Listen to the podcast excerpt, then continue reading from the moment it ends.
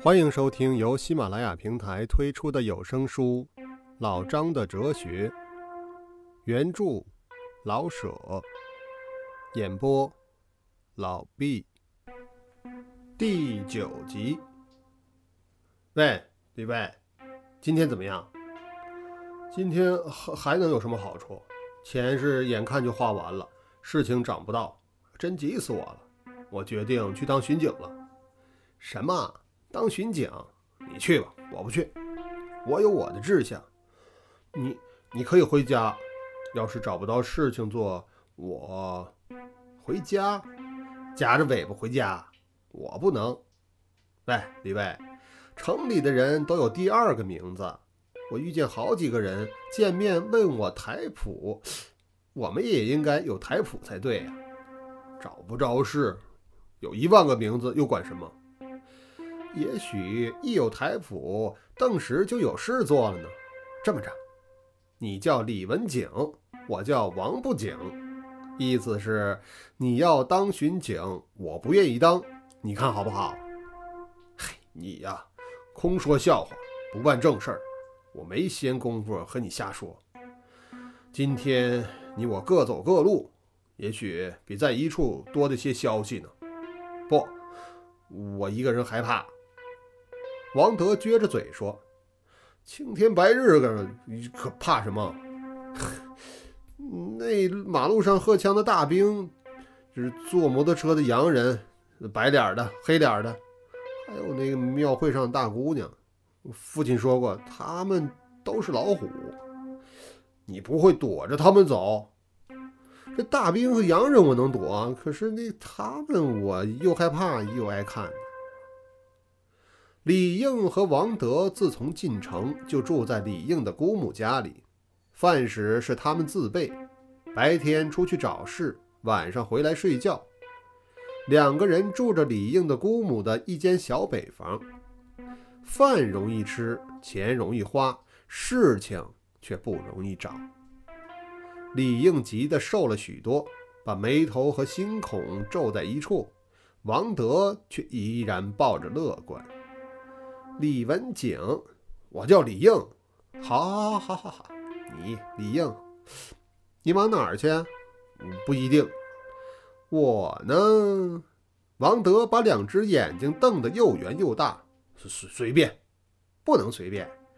你要往东，我也往东，不是还走到一路上去吗？至少你要往东的话，我就往西。王德从袋中掏出一枚铜元。伏放在大拇指指甲上，预备向空中弹。要头要尾，头是东，尾是西。王德，王德，你的世界里没有愁事儿啊！李应微微露着惨笑，说：“要头要尾，头。”砰的一声，王德把钱弹起，他瞪着眼儿蹲在地上，看着钱往地上落。头。投你往东，再见，李应，祝你成功。王德把钱捡起，笑着往西走。李应的姑母住在护国寺街上。王德出了护国寺西口，又犹豫了：这往南呢，还是往北呢？往南是西四牌楼，除了路旁拿大刀杀活羊的，没有什么鲜明光鲜的事儿。往北是新街口西直门，那里是穷人的住处，哪儿能找得到事情呢？王德想了半天，往北去，也许能看见新事儿。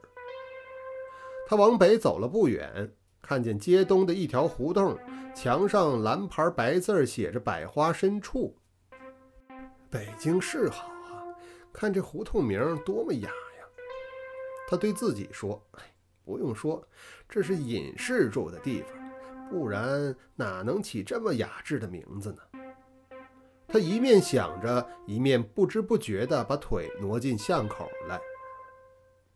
那条胡同是狭而长的，两边都是用碎砖砌的墙，南墙少见日光，薄薄的长着一层绿苔，高处有隐隐的几条蜗牛爬过的银轨。往里走，略觉宽敞一些，可是两旁的墙更破碎一些。在路北有被雨水冲倒的一堵短墙，由外面可以看见院内的一切。院里三间矮屋，房檐下垂着晒红的羊角蕉，台阶上堆着不少长着粉色苔的玉米棒子，东墙上懒懒地爬着几蔓牵牛花儿。冷落地开着几朵淡蓝色的花儿。院中一个妇人，蓬着头发蹲在东墙下，嘴里哼哼唧唧地唱着曲儿，奶着一个瘦小的孩子，瘦得像一个包着些骨头的小黄皮包。王德心里想，这一定是隐士的夫人。隐士夫人听说是不爱梳头洗脸的。他立在南墙下，希望隐士出来见识见识隐士的真面目。等来等去，不见隐士出来。院内一阵孩子的啼声。哟，隐士的少爷哭了。继而妇人够骂那个小孩子。哟，隐士夫人骂人了。等了半天，王德转了念头：这隐士也许死了，这是他的孤儿寡妻。那就太可怜了。哎，人们都是要死的，不过隐士许死得更快，因为他未到死期，先把心情死了。这人也是奇怪的东西，生来还死，死了还用小木匣抬着在大街上示威。王德探身偷偷地向院里望了望，那个妇人已经进到屋里去。那个小孩睡在一块小木板上，他于是怅然地走出了百花深处来。宫里报，民事报，看看这儿子杀父亲的新闻喽！从南来了一个卖报的，卖报的，王德迎面把卖报的拦住：“有隐士的新闻和招人做事的广告没有啊？你买不买？卖报的不看报。”王德买了一张，夹在腋下。他想，卖报的不看报，卖报的可有什么好处呢？这奇怪，想不出道理。城里的事儿大半是想不出道理的。王德坐在一家铺面外面，打开报纸，先念小说，然后看新闻。忽然在报纸的背面夹缝上看到，现需书记一人。文理通顺，字体清楚，月薪面议，财政部街张宅。当人找事而找不到的时候，有一些消息，便似有很大成功的可能。王德也是一个。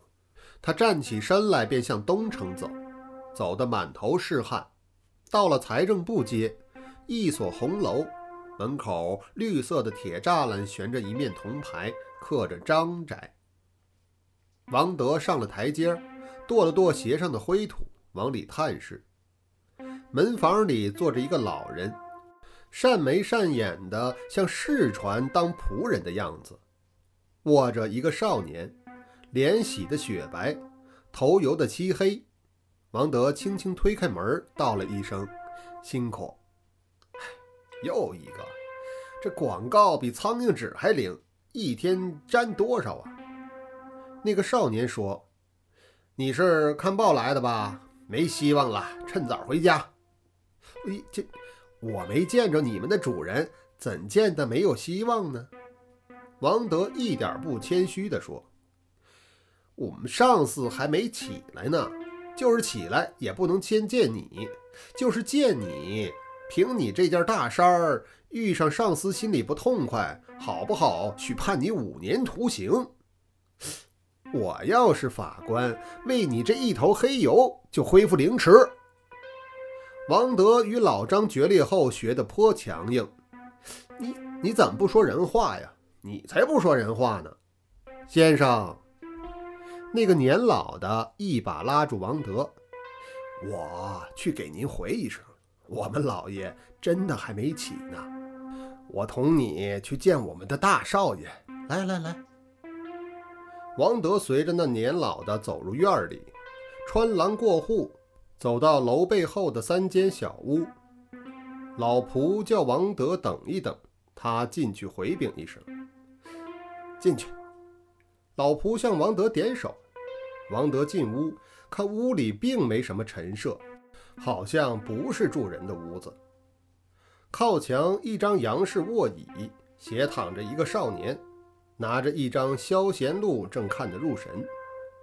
那个少年戴着金丝眼镜，嘴里上下金牙衔着半尺来长、小山药般粗中镶着金箍的吕宋烟，手上戴着十三四个金戒指。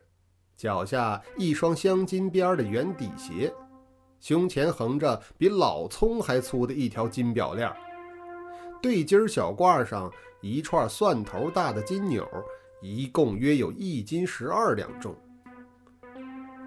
你来就是。那个少年把报纸翻了翻，并没看王德。是。今年多大了？十九岁。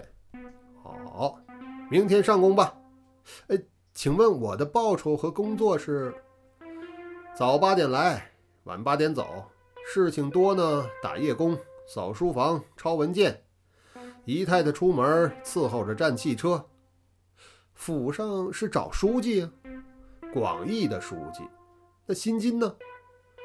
一个月四块钱，伺候打牌分些零钱吧。那个少年始终没看王德。王德一语未发地走出去。王德走出大门，回头望了望那座红楼。这样的楼房就会养着这样镶金的畜生。王德太粗鲁。第九集完。